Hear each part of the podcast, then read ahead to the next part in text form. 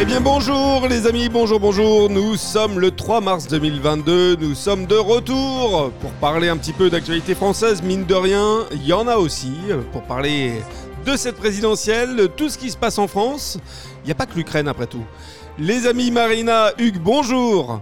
Hello, salut tout le monde. Salut Hugues, salut Alexis. Bonjour à tous, bonjour Marina, bonjour Alexis. Ça va? Vous allez bien? Vous êtes en forme? Si je te dis autant que faire se peut, c'est bien, ça résume bien. Qu'est-ce que t'en penses C'est déjà Très pas bonne mal. formule. Très bonne Voilà. formule. Bah alors les amis, vous savez quoi Euh, On va commencer directement. On va pas perdre de temps. On va commencer directement avec un petit jingle et la première chronique. euh, ben justement, honneur aux dames. Marina, ce sera la tienne.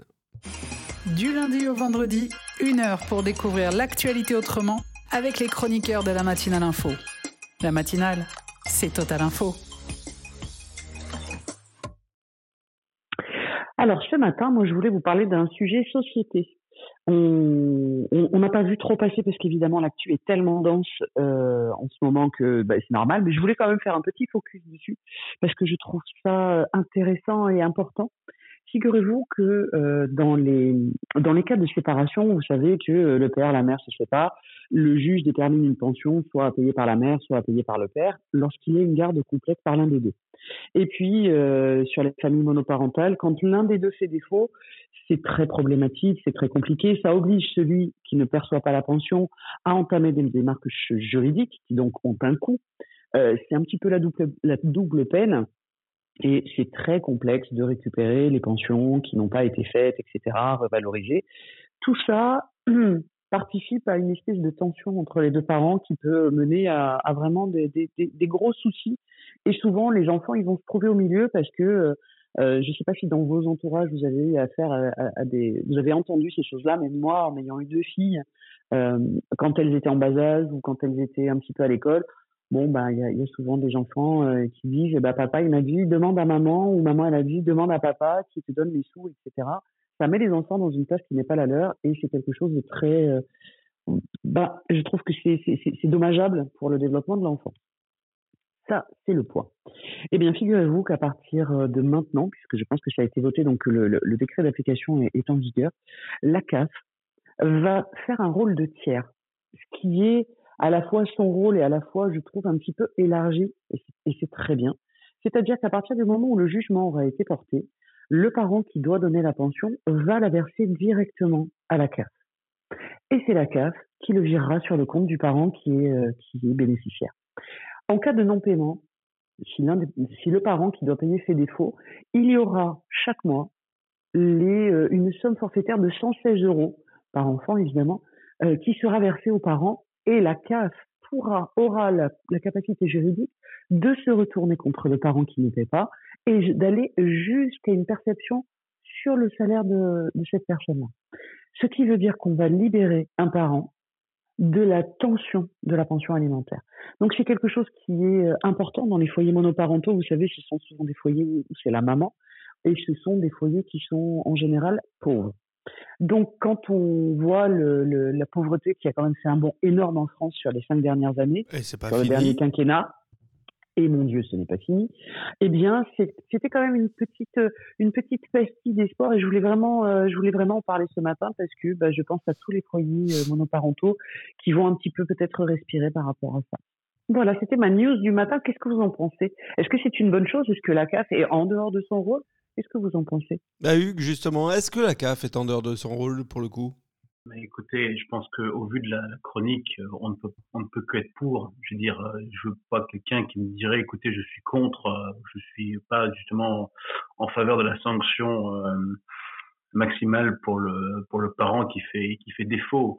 Il faut se rendre compte que euh, effectivement de nos jours, alors euh, au sein d'une population alors monoparentale, c'est une chose, mais aussi bon de, de parents qui se séparent euh, avec un enfant bas âge très régulièrement, euh, vous entendez toujours dans ces couples-là, en partie, hein, moi je veux dire, c'est à mon niveau, ceux que je fréquente en tout cas, parce que j'en ai dans, dans l'entourage, des personnes qui se disent mais la pension alimentaire ne va pas, soit elle est mal calculée, soit elle n'est pas payée. Et bien souvent, euh, vous avez des, des, cas comme ça qui durent depuis des années et ça force justement la, bah, la maman, enfin le, le, le parent, le parent qui est concerné, le sens, même si souvent c'est madame qui est défavorisée par monsieur, ça force justement euh, le parent qui, à qui est fait défaut bah justement à, se défendre. Donc, faut prendre un avocat, faut, faut, aller au tribunal, faut redemander une pension. Voilà, bref. Donc, je suis très content que la CAF anticipe sur ce genre de mesures et fasse gagner beaucoup de temps aux, parents à qui il est fait défaut. Bah merci. Euh, moi, pour le coup, je vais être franc avec toi. J'ai pas de, j'ai pas une réponse, euh, j'ai pas une réponse claire sur ta question, Marina, parce que d'un côté, effectivement, je suis assez d'accord que ça va dans un sens positif, in, fine, mais en même temps, J'aime pas dire ce mot-là. J'aime plus dire ce mot-là depuis 2017. Je, ne, dis plus ce mot-là normalement. Alexis, retire ce mot de ta bouche. Euh, non, en même temps, plus sérieusement, je pense que quelque part, encore une fois, encore une fois, on mêle euh, des organismes sur des champs d'action qui ne sont pas les leurs c'est vraiment, enfin voilà, et, en fait, je pense que le problème, c'est qu'on assiste, euh, on assiste, euh, on assiste les familles sur plein de thèmes, euh, en s'immisçant, en imposant une, capacité d'intervention, de médiation, de appelle ça comme tu veux. Et, et c'est pas, c'est pas la fonction d'un CAF, c'est pas son job, tu vois. Et en fait, du coup, au lieu de responsabiliser les gens, finalement, on, ne les éduque pas, si tu veux. On ne les éduque pas à s'améliorer par eux-mêmes. On, juste on leur impose. Voilà. Je ne sais pas si j'ai été très clair. je me suis fait, voilà, je me suis un peu fait la réflexion. Vas-y, je t'en prie. Non, non, la, la CAF est complètement dans son rôle. Je veux dire, la caisse des, des, familiales. Donc, justement, la CAF, par, son rôle étendu, devrait justement aussi être une, caisse des affaires familiales. Et, moi, ça me paraît naturel que quand il y a, un défaut de, paiement chez un parent, qu'un organisme d'État prenne le relais. C'est ça qui me paraît important. Donc, moi, je pense que là, pour le coup, c'est une très bonne chose. Alors, juste, la chose où, pour moi, effectivement, il y a, il y a, quand même un élargissement assez euh, euh, un peu inédit du truc, c'est qu'en fait, elle va percevoir de l'argent, la CAF. À un moment donné, c'est pas qu'elle va le percevoir pour le garder, mais elle va collecter un argent qui vient du particulier pour le redonner à d'autres particuliers. C'est en ça qu'elle est plus dans son rôle. En fait, la CAF, normalement, a euh, une dotation d'État qu'elle redistribue auprès des familles euh, françaises. Et là, c'est elle qui va devoir faire une collecte auprès de particuliers ah sur le territoire. Et ben oui, puisque c'est ça, en fait. Dès que le jugement aura été prononcé, le parent qui doit donner la pension ne va plus la donner à l'autre parent, mais il va la donner à la CAF qui le redistribue. C'est ça, en fait, il y a une triangulation qui fait que la pension va passer de manière mécanique par la CAF. Et c'est là où c'est un petit peu inédit comme mécanisme, parce que c'est la CAF qui va devenir collecteur de l'argent d'un particulier pour le retransmettre à un particulier. Et dans le cas de défaut de paiement, elle va se, elle va faire un peu le banquier entre guillemets, mmh. puisqu'elle va elle sortir de sa poche une partie de la somme qu'elle se chargera de recouvrer auprès de l'autre. Donc vous voyez un peu le, l'espèce de mécanique euh, complexe. Et je suis d'accord avec toi, Alexis. Euh, c'est, c'est, elle, elle est pas, elle a pas forcément vocation à faire ça, Néanmoins, avec les années et avec l'appauvrissement euh, d'une grosse frange de la population, le, le, le problème est devenu tellement prégnant qu'un un organe d'État doit se saisir du problème parce qu'il parce qu'il n'y a plus de solution, parce que les tribunaux sont engorgés et que c'est un punaise de problème en France et qu'à un moment donné, la mécanique est devenue trop complexe et que j'imagine que beaucoup de parents n'ont pas les moyens, le temps et l'énergie d'aller au tribunal, d'attendre deux ans et demi que la procédure aboutisse, etc. etc. Oui, tu, as, tu, as, raison mille fois, c'est ce que je disais euh, dans mon préambule, c'est-à-dire que, in fine, on est sur une mesure qui est positive. Parce que, qu'est-ce que c'est? C'est la protection d'un c'est la protection de la nouvelle cellule familiale euh, monoparentale du coup et, surtout l'intérêt euh, de l'enfant puisque c'est quand même la pension alimentaire n'a qu'une seule vocation c'est de protéger l'enfant. Euh, donc c'est l'intérêt de l'enfant. Donc ça en soi je, comprends et en soi je trouve ça bien. La question c'est que finalement est-ce que dans notre société, euh, et, là on, parle de la CAF, on a un exemple concret, mais il n'y a pas que ça. Euh, tu vois, le, fait que l'État fasse une saisie sur salaire euh, désormais pour les, pour, pour les impôts, on déresponsabilise, en fait, on, déresponsabilise directement les foyers. On leur mmh enlève en fait toute capacité à être à être sérieux, autonome, etc. Est-ce que je ne suis pas persuadé, mais en même temps, je suis pas persuadé ni dans un sens ni dans l'autre. Hein. donc je suis un eh petit peu au milieu. Je suis à convaincre. J'aurais tendance à dire la façon dont tu me l'as présenté. Euh, si ça peut éviter que des familles tombent dans, dans le chaos euh, financier la précarité. Voilà, et la précarité mmh. d'une pension non payée, comme ça arrive beaucoup trop souvent malheureusement, je, je, dirais rien que pour ça, au moins ça vaut le coup. Mais bon, voilà, écoute. Euh, mais je suis d'accord avec toi. L'État est, est, est, un peu s'immisce beaucoup sur les comptes bancaires de ses administrés. Et de plus en plus, les avis à tiers détenteurs, ça part maintenant. Avant, ça, ça prenait un temps fou. C'était assez rare. Maintenant, ça va à une vitesse euh, c'est impressionnant. Hein. Donc effectivement, je suis d'accord. C'est peut-être ce petit, Allez. De, de, de, petite piqûre là qui, voilà. Allez Marine, un petit, un petit mot de la fin justement, une petite conclusion sur ta chronique. Eh bien, écoute, une petite conclusion, euh, que ce soit, euh, alors c'est opportun, ça tombe à un moment opportun euh, d'une campagne présidentielle qui n'a pas commencé pour certains, mais qui est, qui est pourtant bien avancée pour une campagne qui n'a pas commencé. tu es taquine. Non, oh, je suis, je suis taquine, pardon. Euh, mais néanmoins, c'est opportun parce que c'est une, c'est une mesure concrète en faveur de, de gens euh, chez qui ça ne ruisselle pas souvent par le haut. Donc, euh, bah écoute, j'ai envie de te dire, c'est un point positif et, et merci, euh, bah voilà, merci à, à, cette, à cette solution d'arriver dans les foyers les plus précaires. Eh bien, merci mille fois, Marina Hugues. Petit jingle et on passe à la seconde chronique. Bah, vous savez quoi?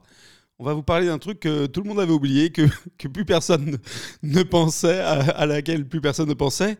Les présidentielles, les amis Du lundi au vendredi, une heure pour découvrir l'actualité autrement avec les chroniqueurs de la matinale info.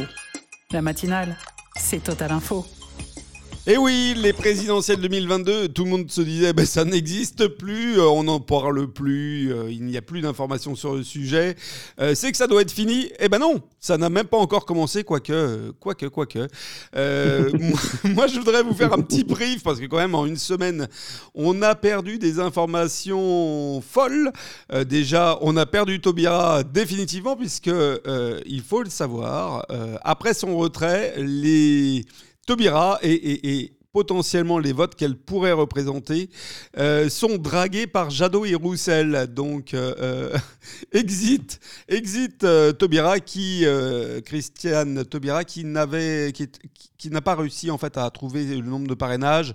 Il lui manquait encore un peu plus de 300 parrainages quand même, malheureusement pour cette vainqueur pourtant haut la main de la primaire populaire, une belle primaire populaire qui, qui a vu en fait s'affronter un inconnu et euh, une personne qui s'est rétractée euh, faute de candidature. Donc euh, pas mal quand même pour la primaire populaire.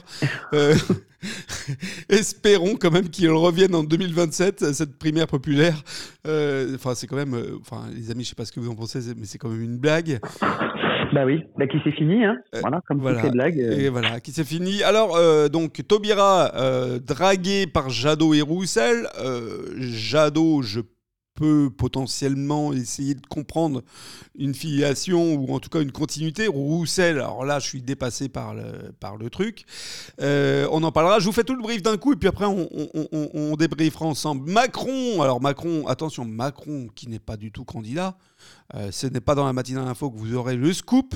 Mais ceci étant, euh, ceci étant eh ben, Raffarin, l'ami de Pécresse, n'est plus, peut-être plus son ami d'ailleurs, puisque Raffarin a déclaré Macron a tout en main pour réussir son second mandat. Donc autant vous dire, ben voilà, Raffarin a fait une raffarinade, il a quitté les Républicains pour partir en marche.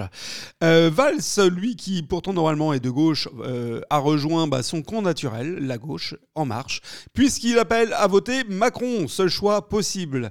Euh, enfin, enfin, eh bien, je vais vous parler un petit peu de Marine Le Pen. Marine Le Pen qui est dans la panade, mais qui remonte, qui, était dans la panade, pardon, je, vais utiliser un passé, un passé proche, puisque là, le présent est plutôt positif. Marine Le Pen qui, en ayant rien dit du tout sur le conflit.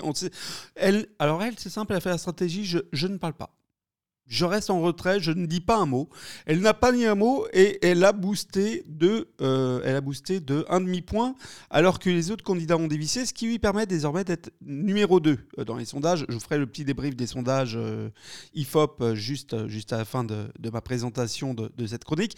Donc Marine Le Pen, malheureusement, elle a quand même une épine dans le pied. Et bien cette épine dans le pied s'appelle Marion Maréchal.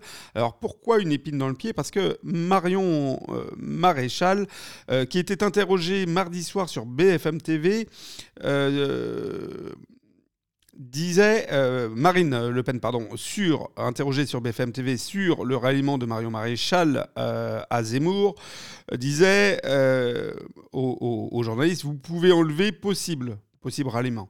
Euh, elle euh, précisait d'ailleurs, c'est une question de jour. Euh, et effectivement, donc ça, ce serait quand même quelque chose de, très très dur pour, pour Marine Le Pen.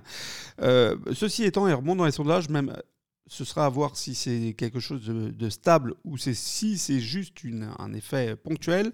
Enfin, bah, je vais finir mon petit tour de, la boutique avec euh, Mélenchon euh, qui avait remonté mais qui stabilise à 11%.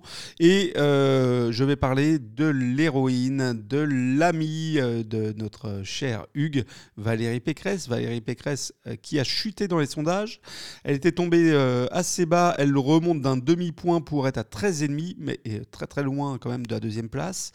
Euh, elle est troisième et euh, au-delà de la perte euh, incommensurable de notre ancien Premier ministre comme soutien, Valérie Pécresse, elle vient de voir un article dans le Canard enchaîné qui dit Et si finalement Valérie Pécresse, qui affirmait avoir parlé à Nicolas Sarkozy concernant l'Ukraine, n'avait pas du tout parlé à Sarkozy deux fois?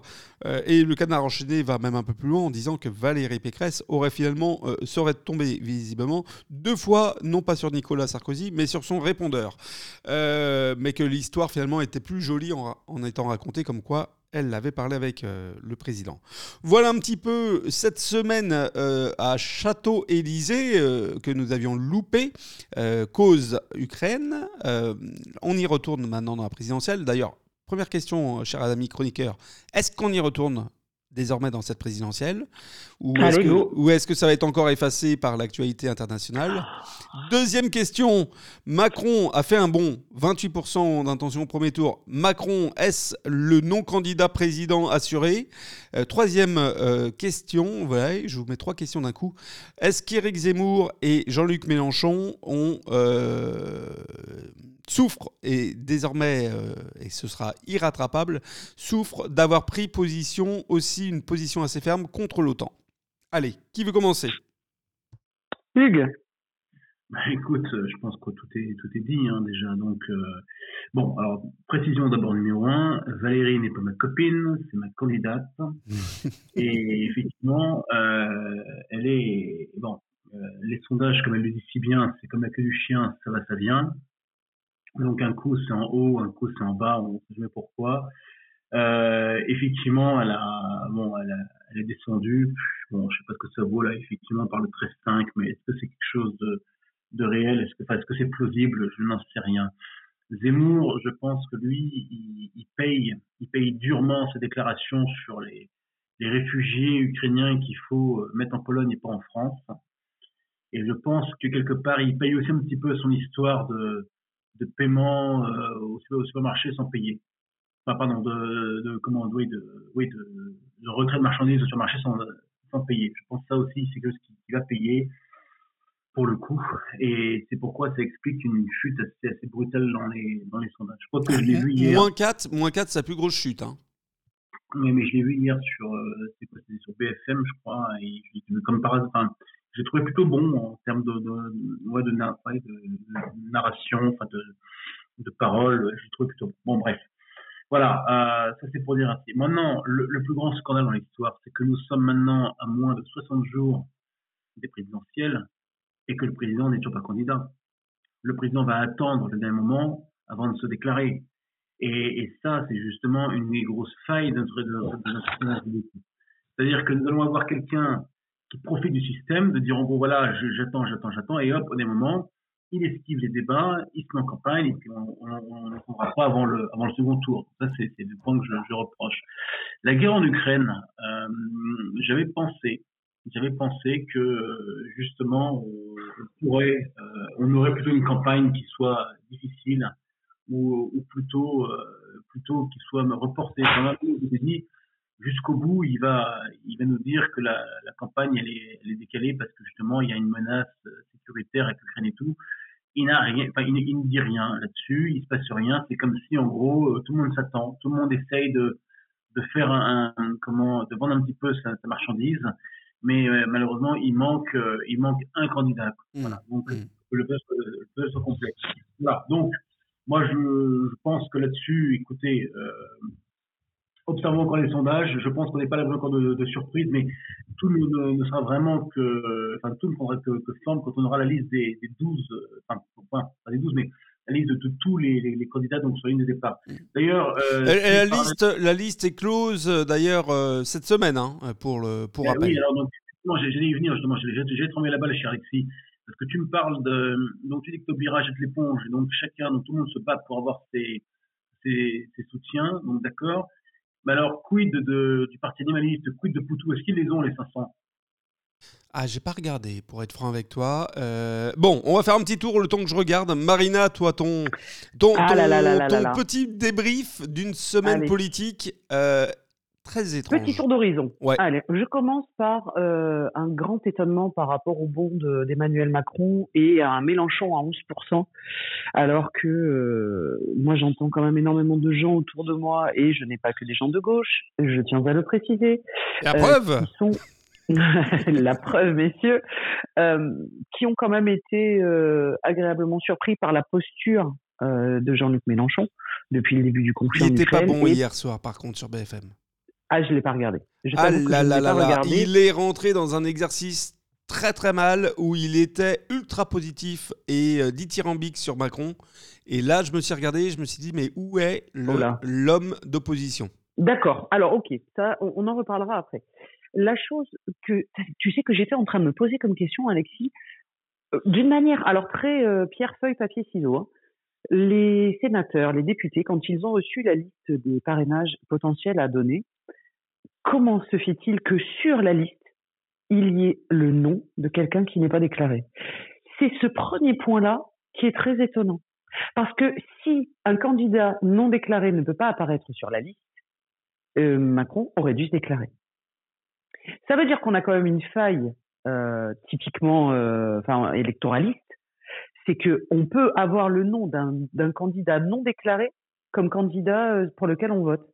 Ça vient de me frapper, donc je vous donne comme ça et puis on en parlera. C'est complètement fou. Mais c'est complètement fou. Mm. Et la deuxième réflexion qui me venait, et je rejoins celle de Hugues, est-ce qu'il n'y a pas une petite mécanique des fluides euh, qui nous dit que tant que euh, le non le non candidat président utilise les, les, moyens de son mandat pour être présent dans les médias, discuter et donc faire parler de lui et être présent au niveau de, des, des gens présidentiables, est-ce que l'histoire des budgets de campagne ne va démarrer qu'au moment où il va, il va se déclarer, ce qui fait qu'en fait, il va avoir un budget de campagne énorme sur les deux derniers mois mmh. Absolument. Voilà. Ah, pour l'instant, pour l'instant, hein, euh, tout ce euh, qu'il fait, hein. pour, pour l'instant, Macron, tout ce qu'il fait euh, n'est pas lié à la campagne. C'est donc un budget d'État. On est bien d'accord. Donc, c'est donc le budget d'État, mais ça veut dire que tout ce qui n'a pas été dépensé dans le budget de campagne qu'il va avoir est colossal par rapport à tous les autres. Mmh. Et je vais terminer juste un petit clin d'œil parce que tu parlais de, d'un candidat qui avait eu, euh, pardon, j'ai oublié ce que tu avais dit, mais c'était une petite anecdote sur un candidat. J'en ai quand même une qui est croustillante, c'est que Marine Le Pen a dû faire, pardon, Marine Le Pen a dû faire retirer en urgence 2 millions 8 de tracts euh, du, du RN où elle apparaissait en photo avec Poutine. j'ai vu passer l'info. Euh, non, mais ah, tu sais. Elle a, vraiment pas de bol. Hein. Non, non, mais ah ben, c'est pas de bol, c'est un mauvais timing. Mais euh, ah tu sais quoi C'est, euh, on l'a vu, Hugues, Marina, on l'a vu cette semaine. Enfin, fin de semaine dernière, pardon, euh, c'est un assassinat politique, en fait, euh, d'avoir le moindre mot sur Poutine, et tu dois mesurer tous tes mots aujourd'hui. Tu ne peux plus être euh, dans un exercice où tu analyses, ah de manière sereine la situation. si tu ne dis pas que Poutine est chétane, t'es mort. Mort. le Monde a titré un, a fait une une sur Eric Zemmour en l'appelant Eric Poutine, euh, en, disant si vous votez Zemmour, vous votez Poutine. Enfin, c'est, on est dans l'hallucination totale. Les, les, gens sont fous. C'est délirant. Écoutez, on n'est pas là. Enfin, Poutine n'est pas un candidat à la présidence de la République française. Voilà, il n'a rien à faire dans la campagne. Euh, c'est comme, euh, et là pour le coup, je vais, je vais être critique envers ma, ma candidate, mais quand, quand j'entends euh, au salon d'agriculture Valérie Pécresse qui, qui à un moment s'exprime dans la caméra pour dire écoutez, je vous laisse, je filme m'occuper de l'Ukraine, un candidat n'a rien à faire là-dedans. Je veux dire, il faut laisser les, les, présidents des pays européens discuter entre eux. C'est pas, c'est pas un candidat à la présidence de, de, de commencer à, à, vouloir prendre part à, ce débat et comme c'est pas non plus le, le rôle d'un journal de, de, de, faire, de faire croire à tout le monde que Poutine est mêlé à la campagne française. Absolument. C'est ridicule. C'est assez ridicule. Alors, j'ai l'info euh, Poutou. Alors, malheureusement, euh, Poutou 342, il lui reste euh, la fin de semaine. Ça va être un peu short. Euh, Michael, toi qui nous écoutes, je le sais. Malheureusement, je pense qu'on n'aura pas le meeting Poutou-Poutine qui sont des Poutous, comme tu l'avais dit dans ta chronique magnifique de, de, ce, de ce lundi de mémoire. voilà, donc Poutou, ça risque d'être difficile également. Alors, finalement, ça se resserre. Hein. On a une, on a une peut-être une, présidentielle cette année où il y aura moins de candidats que par le passé. Euh, Éric Zemmour est arrivé à 620 là. Alors, ben, c'est pas fini, mais ça compte plus. Maintenant, c'est pour du beurre. Euh, d'ailleurs, beaucoup plus de parrainages euh, que Marine Le Pen, qui elle est à 503 parrainages uniquement.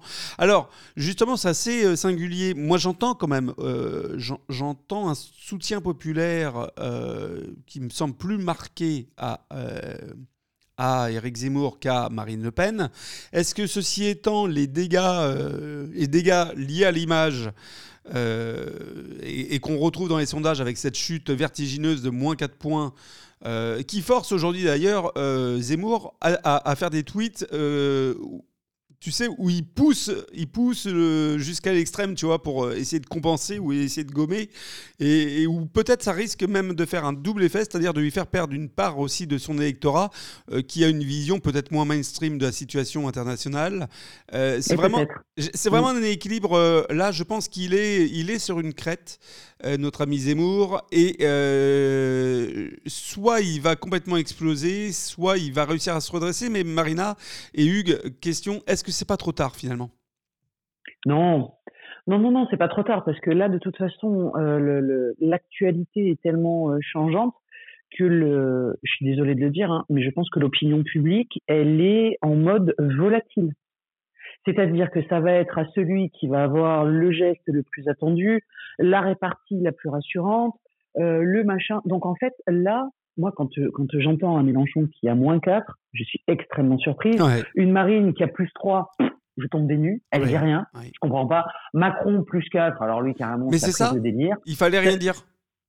Non, mais c'est spécial quand même. Non, mais c'est. Vous l'avouerez, c'est spécial. Non, non, on est d'accord. On est d'accord. Voilà, donc même tu vois pour que, que Zemmour et Mélenchon aient dévissé les deux, alors qu'ils ont quand même des électorats qui ont l'habitude de ne pas trop écouter les on et d'aller chercher leurs infos, je suis quand même surprise. Mmh. Parce que s'il y a bien deux électorats qui ont appris que c'est pas les qui, qui mènent le, le jeu, c'est plutôt les leurs.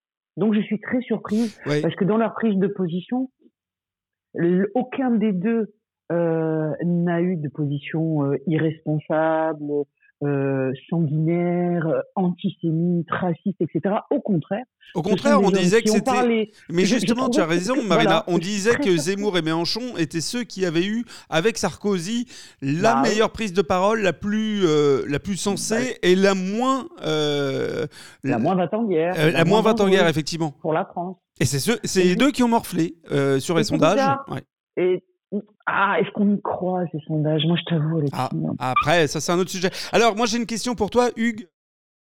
Pardon, si j'appuie sur le bouton pour, euh, pour me couper en même temps, ça va pas marcher. Excuse-moi, euh, j'ai une question pour toi, Hugues. Est-ce que finalement, Emmanuel Macron, euh, moi, je trouve qu'il est exceptionnel, Emmanuel Macron, parce qu'il a réussi à te faire un trou noir, un total trou noir. Il a tout absorbé. Euh, à gauche, à droite. Euh, il récupère deux valses à Raffarin et ça ne pose aucun souci. Tu sais, c'est vraiment cette symbolique du trou noir. Il tourne, il tourne, il tourne. Ça absorbe progressivement tout ce qui l'entoure. Le trou noir grossit et voilà, il n'y a plus de gauche, il n'y a plus de droite. Il y a Emmanuel Macron. Est-ce qu'il a réussi à faire ce grand écart? Oui, mais ça s'est pas fait tout seul. Tu vois, je veux dire, euh, moi, moi j'aime beaucoup le, comme je dis souvent, j'aime beaucoup l'histoire. Donc, si vous, revenez, si tout le monde revient, enfin, vous vous, souvenez tous, je parle vous, nos auditeurs et vous, vous vous souvenez des années 2000. Qu'est-ce qui se passait dans les années 2000 Vous aviez les petits partis, donc le RPR, l'UDF, euh, Démocratie libérale, euh, et puis bien plein, plein d'autres comme ça. Et donc Jacques Chirac était candidat à la présidentielle, second tour de 2002, face à Le Pen. Il crée, en fait, il décide de, créer l'UMP. Voilà, donc on fait l'union pour la majorité présidentielle. Cette UMP, elle avait vocation justement à, couler tous ces petits partis de droite pour, faire émerger, un, grand parti euh, de droite qui après s'avérera être le parti majoritaire. Voilà. Et donc l'UMP, euh, elle, elle, avait à l'époque comme opposant la gauche. Sauf que si vous vous souvenez aussi, Jospin, lui, il raisonnait en gauche plurielle. Il avait créé la, gauche qui allait donc du, Parti socialiste jusqu'aux communistes et qui d'ailleurs était au gouvernement d'ailleurs à cette époque-là, quand c'était une cohabitation. Voilà. Et ben Macron avait plus tard, lui n'a rien inventé. Macron a repris ce concept d'idée et il s'est dit, bah tiens, autant faire, comme gauche droite ça marche pas, d'après lui, autant faire une grande alliance. Donc, du coup, on a, il, a créé ce, grand parti euh, en marche et qui, qui, va donc de Robert Rue jusqu'à euh, Villepin, Raffarin à, à droite. Et donc, tout ça pour, pour tu, tu, sais, à t'écouter, à t'écouter dire ça, en fait, ça, ça, me, ça me surprend toujours. Enfin, j'arrive pas à m'y habituer. Comment on peut associer effectivement de Robert Rue à Villepin? Enfin, je trouve ça lunaire. Mais... Aussi, mais, mais, j'ai écouté, je vais être honnête comme je suis toujours avec vous, j'étais mort de rire à, à, Jeddah il y a comment maintenant cinq ans de cela, quand euh, Alain Marceau, donc député des Français à l'étranger, était venu nous rencontrer ils avaient annoncé que Macron avait créé une alliance de Robert Rue à Villepin. Et j'étais mort de rire, mais ça, ne marchera jamais. Comment ces, gens, ces gens peuvent se parler? Bon, après, il y a eu les opportunistes, parce que beaucoup, effectivement, qui étaient euh, centre-gauche, centre-droit, se sont dit, bah écoute, Macron, c'est bien, machin et tout, hop, je m'en vais. C'est pour ça que des gens comme Solaire, comme Bruno Le Maire ont accouru euh, chez Macron. Darmanin, je veux moins le juger, parce que quand à 35 ans, vous avez la chance d'être dans un gouvernement, euh, d'être ministre, je pense que vous pouvez la prendre maintenant les autres, c'est vraiment de l'opportunité. C'est vrai. Voilà. Quand, quand à 35 ans, tu as la chance d'être ministre, ça mérite de retourner sa veste. Faut y aller. Non, non, mais il faut y aller. C'est un coup à jouer, je pense, que mon avis. Ah oui. Je suis d'accord avec toi. Faut plus avoir de conviction, faut y aller, faut foncer. non, mais, mais entendons-nous bien, nous bien. Autant je suis critique sur le maire. Bon, Darmanin, ministre des Comptes Publics, il y a 35 ans. Bon, D'accord, donc euh, bah, voilà. F -f prenons le poste et, et, et, oublions les convictions. Marina, petite question euh, pour qu'on clôture cette, euh, cette chronique et je vais poser la même à Hugues. Donc, euh, est-ce que, est que le game is over? Non. Non, non, non. Non, parce que à mon avis, on va avoir une grosse, on va avoir une grosse surprise au premier tour. Parce que je pense que, et je, et je le redis, hein, je pense que les sondages se plantent. Voilà, je te le dis, je pense que les sondages. Allez, moule-toi. Alors, euh, quel pronostic tu fais? Moi, allez. Attends, Hugues, on arrive. Macron, Ouais. Alors, qui arrive en premier tour, moi je vois un trio, il y aura Macron, moi je vois Mélenchon. Non, non, non, vends-nous du deuxième Quoi tour là. Non, non, non, prends, prends, Ah, prends des risques. Ah bah, bien sûr, euh, bien sûr. On est dans la matinale Ah. d'info, on n'est pas sur BFM Alors. TV. C'est une dingue, moi je vois Mélenchon au deuxième tour. Macron-Mélenchon, deuxième tour, ok. Alors, je- alors deuxième tour, je sais pas si s'il y a Macron. mais non, mais ça va pas. Non, Attends. non, non, mais enfin, on est, on est à peu près, on est quand même, Je sais pas. on est une, une matinale d'info à peu près sérieuse. Je Euh, sais, je sais, mais euh, mais euh, je je sais pas. Non. mais s'il faut, il va pas être candidat. Non, je déconne. Non. Euh, Allez, on Je- passe bon, à allez, Hugues. Ah, on passe à Hugues parce que je pense qu'il faut arrêter le calvados euh, ouais. dès le Mais non, matin. mais hein. je, suis désespéré. Euh, ça doit être ça. Euh, Hugues, est-ce que le jeu est fini? Euh, alors, le jeu n'est pas fini. Euh, D'abord, ouais, j'ai pas eu, je j'ai pas pu conclure, mais bon, le jeu n'est pas fini. Euh, tout le monde n'est pas sur une de départ. Le président n'est pas candidat, en, en tout cas officiellement. Donc, on a droit à toutes les surprises. Et euh, comme je répète la, cette, cette sainte parole de Sainte Valérie, les sondages, c'est comme la queue du chien, ça va, ça vient. Ouais, mais enfin, Voilà. quand même, à Donc, on n'est pas là 28%. pour des 28%, c'est quand même 28%. Excuse-moi. Euh, je préfère être à 28% que comme euh, Dupont-Aignan à 2% euh, au passage. Dis-moi alors, même question, même combat que pour Marina. qui passe au second tour pour toi là? Moi, je vois bien comment un second tour Macron contre Macron contre Zemmour. Allez, on, va garder ça. Moi, les amis, euh, je, lance, euh, je lance un pavé et je clôture là-dessus.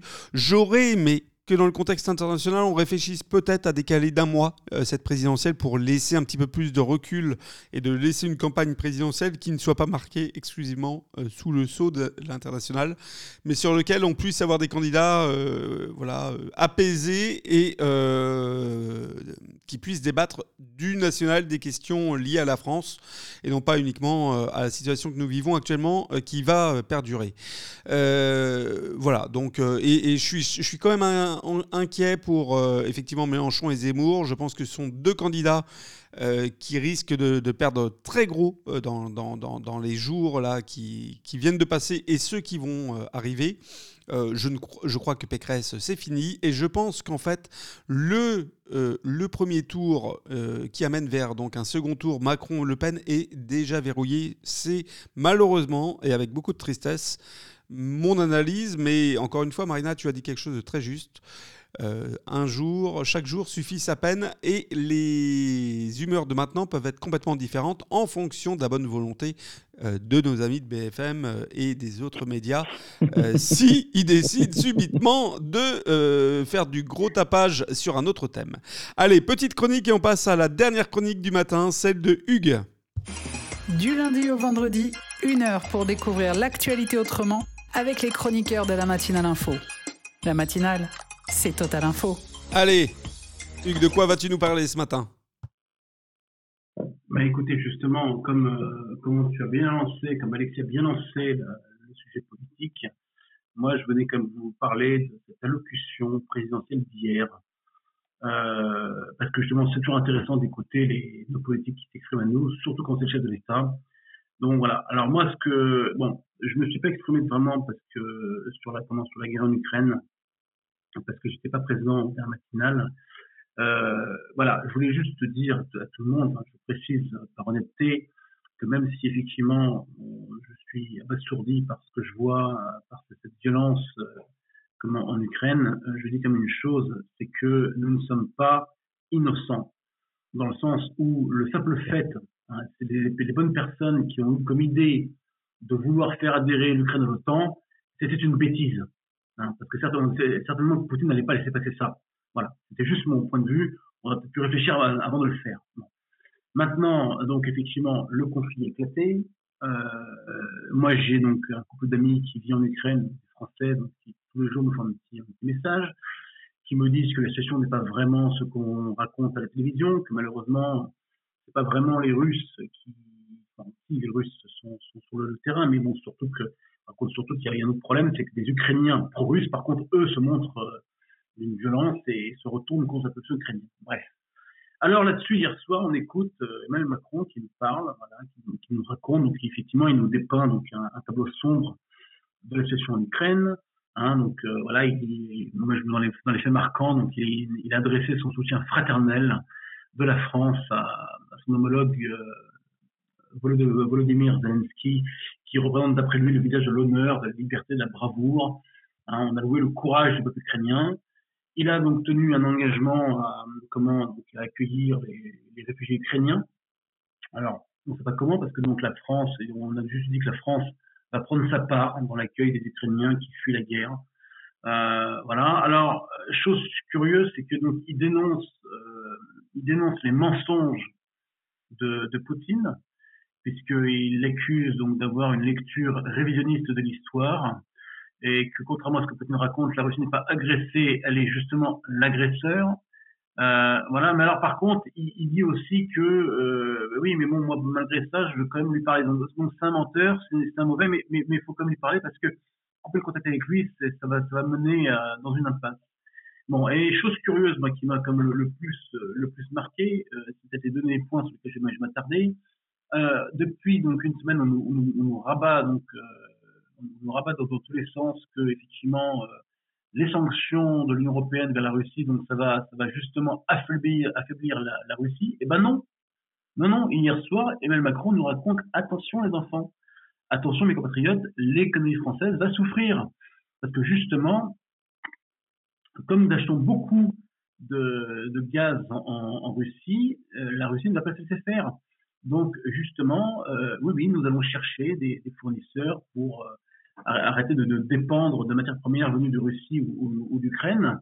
Mais euh, sachez que la croissance française va être affectée. Donc, d'un côté, je me mets à la place du, français moyen, on lui raconte hein, que vous inquiétez pas, machin, la Russie va, être à plat, c'est ce qu'on dit il y a trois jours. Bruno Le Maire, donc hier matin, nous raconte, oui, machin, c'est bon, hein, on va les taper, ils vont souffrir. Et maintenant, non, non, en fait, c'est nous aussi qui va souffrir. Attention, c'est nous qui, qui, qui pourront être en, en récession.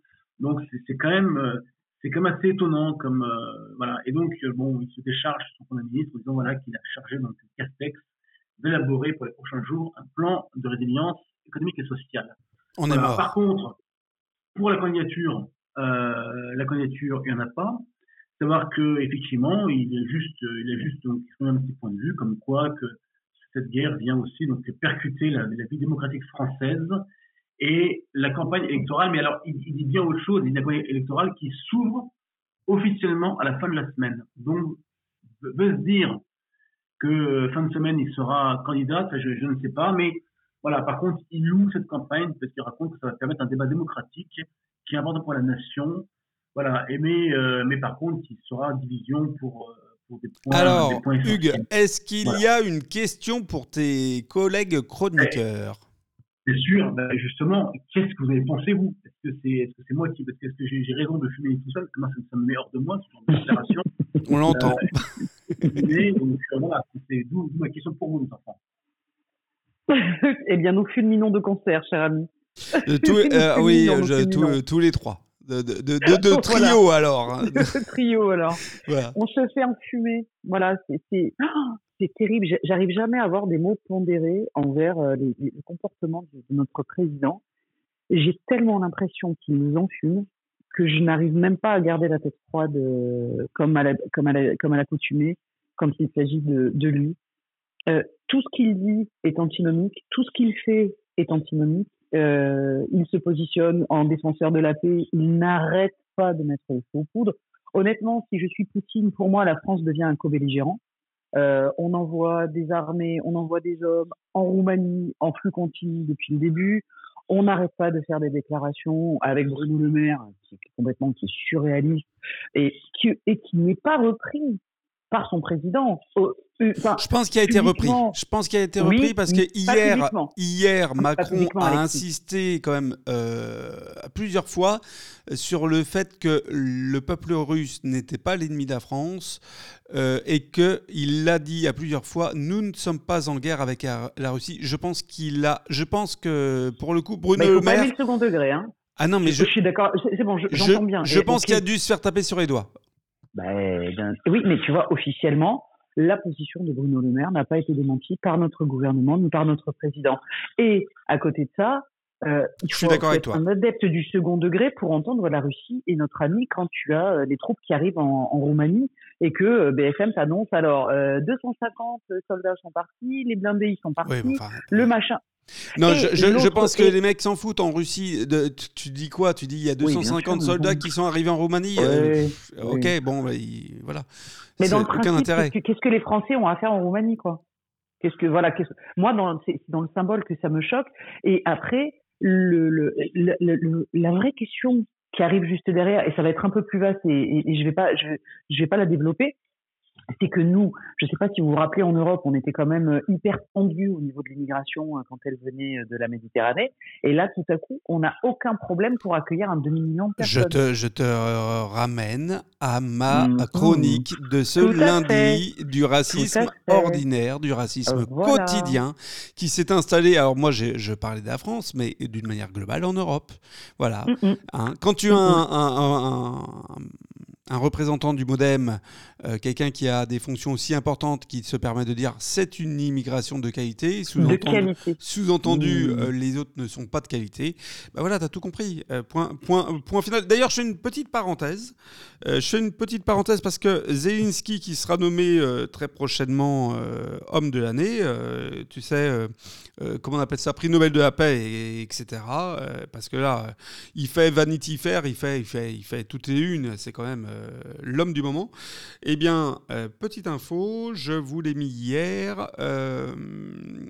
Avakov. Avakov, en fait, c'est euh, l'ancien euh, superviseur militaire de Pravi Sector. Je vous en ai parlé dans ma chronique euh, lundi matin. Pravi Sector, c'est donc une milice d'extrême droite, d'aucuns diraient même nazi, pour, être, pour utiliser, pour appeler un chat un chat. Eh bien, ce cher Avakov vient d'être nommé donc par Zelensky en charge des armées ukrainiennes pour le secteur notamment de, la défense de Kharkiv. Voilà. Donc ça, c'était une petite parenthèse, un petit coup de un petit coup de canif un petit peu dans l'image parfaite du président. Euh, ce que je veux te dire, c'est que je suis d'accord avec ce que dit, euh, ce que tu viens de dire, Marina. Je suis d'accord avec euh, le fond, le fond de de d'Hugues. on a aujourd'hui, on un problème. C'est-à-dire que je pense qu'au niveau du gouvernement et au niveau de Macron, on a une communication qui est complètement mauvaise, même si, contrairement à ma perception, eh ben, visiblement ça plaît aux gens, puisque c'est le seul qui grame dans les sondages. Euh, Marine ne fait finalement que se stabiliser, euh, Macron monte. C'est quand même deux choses différentes.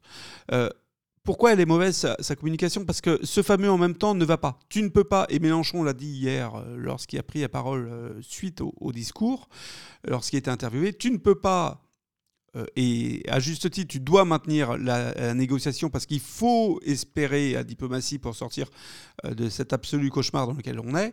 Mais tu ne peux pas espérer la diplomatie en ayant insulté le mec que tu vas, avec qui tu vas parler une demi-heure plus tard. Tu vois, tu ne peux pas imaginer que en montant, avant de monter dans l'avion, tu puisses insulter du tarmac et imaginer que quand tu atterris de l'autre côté, euh, les infos ne soient pas arrivées jusqu'à lui.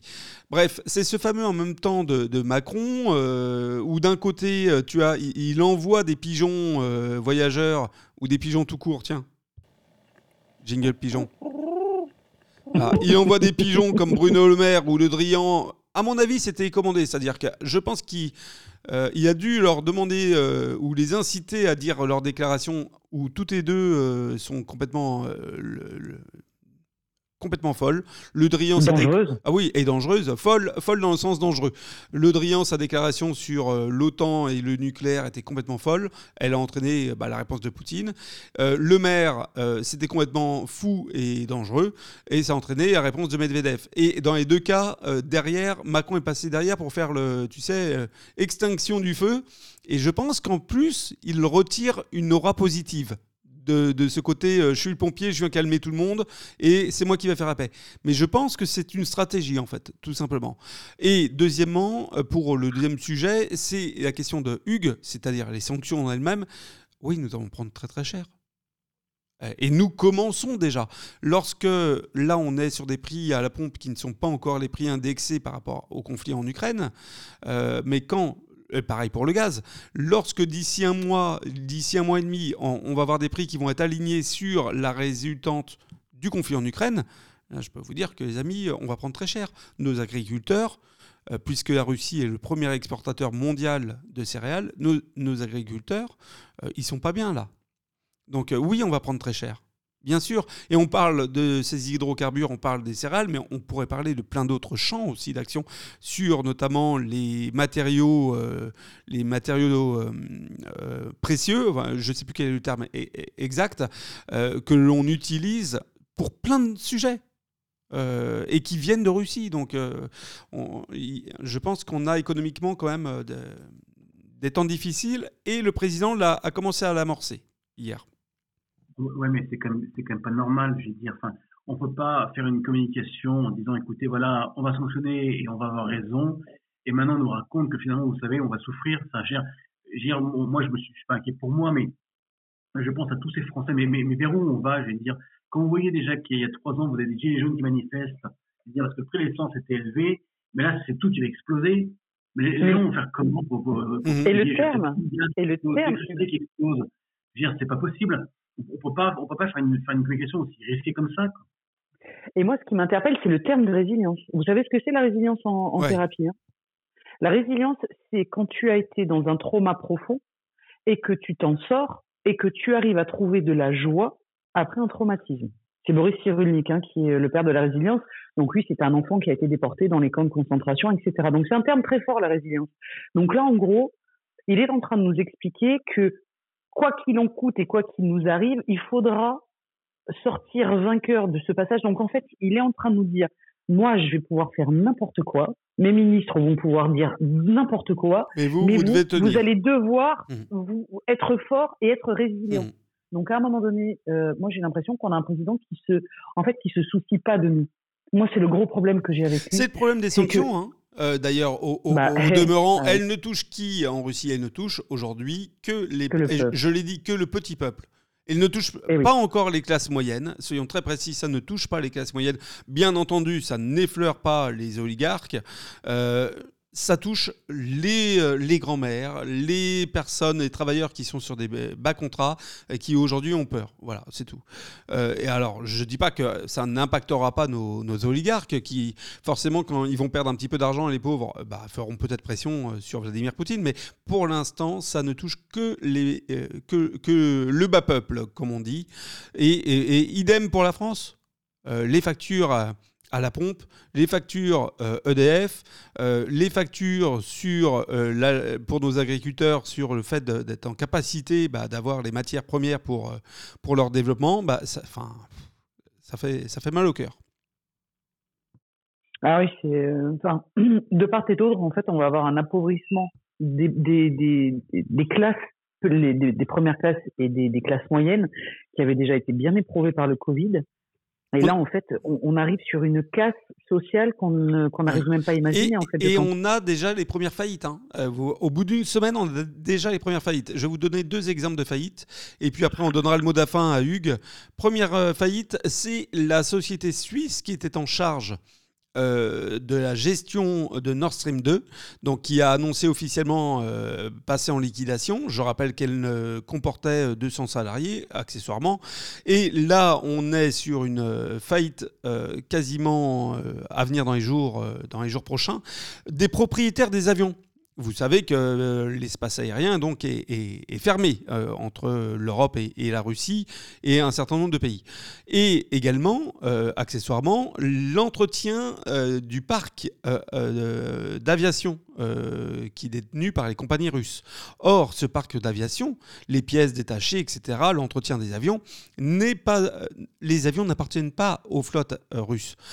C'est du leasing, c'est-à-dire qu'ils louent en gros pour expliquer. Il loue des avions euh, comme on pourrait louer euh, sa voiture, euh, en leasing. Donc, ils n'en sont pas propriétaires. Donc, qu'est-ce qu'ont fait les compagnies aériennes russes? Ils ont dit, bah, ils ont envoyé un mot aux propriétaires des avions, qui sont en fait des sociétés privées, des fonds privés en Europe. Et ils ont dit, bah, écoutez, nous, on rompt le leasing, puisqu'on ne peut plus servir de, de, nos outils. Les avions sont donc bloqués sur les tarmacs russes. Accessoirement, les, propriétaires, du coup, comme ils sont seuls responsables du contrat, puisqu'il n'y a plus de contrat, euh, il n'y a plus de clients in fine, c'est-à-dire de locataires, euh, sont, responsables, sont tenus pour responsables des frais euh, quotidiens d'immobilisation sur un aéroport d'un avion, hein, vous imaginez bien. Et les propriétaires ont dit bon bah pas, pas de souci, on va récupérer nos avions. Or problématique, ils ne peuvent pas venir les récupérer en Russie et ils ont dit, bah, les Russes, euh, ramenez-nous nos avions en Europe. Les Russes ont dit, bah non, nous, on ne peut pas aller en Europe, puisqu'on ne peut plus survoler et en plus, comme nous ne sommes plus euh, sous contrat euh, de location, eh bien, nous n'avons plus d'assurance pour pouvoir piloter un véhicule qui ne nous appartient plus euh, techniquement. donc là, c'est un, c'est un, c'est un marasme absolu pour ces propriétaires, ces sociétés propriétaires des, avions. 520 avions, hein, on parle quand même accessoirement, qui ne peuvent plus récupérer leurs avions, qui ne peuvent plus les relouer et qui plus qui disent de toute façon, nous ne savons pas à qui les louer puisque tout le monde est déjà complet. Euh, et qui sont au bord de, la faillite. Donc voilà, accessoirement, ce sera des victimes collatérales de plus en Europe. Allez, bah, Hugues, conclusion. conclusion, euh, moi je me, je me souviens d'un discours de, de Ségolène Royal en 2000, je sais quoi, c'est dans les années 2010, on peut un peu avant, de la présidentielle, pour raconter que dans le futur, il y aurait de grandes manifestations, de, de grands éclats de voix, parce que justement, les, une grande contestation, autrement. Voilà. Donc, bref, et je me dis, mais finalement, est-ce que c'est pas lui qui avait raison, justement? Est-ce qu'on va pas vers un monde qui est vraiment incertain? Moi, je, je me mets à la place, je me répète, mais tous ces Français moyens qui vont voir le, le prix du, de l'énergie qui, qui décuple, qui vont voir que finalement, après le, le, le, 8 du mois, une fois que ça a été payé, que toutes les charges ont été payées, il reste plus rien, mais je veux dire, est-ce que ça va mener justement à, une, à, des convois, enfin des, des manifestations euh, gilets jaunes puissance 10 000 C'est ma crainte. Eh ben écoute, euh, l'avenir le, le, dira. Euh, on finit cette matinale info euh, ce 3 février, 3 mars, pardon. Oh là là, je suis en retard. Retour vers le futur. Ce 3 mars, on se retrouve demain avec Michael. Moi, j'ai un petit message de soutien à nos amis ukrainiens tous nos amis ukrainiens, également ceux du Donbass qui sont bombardés depuis 2014. On ne les oublie pas, eux aussi. Bonne journée à tous et courage. À tous, merci à tous. Merci Bonne journée les amis, à demain. Salut.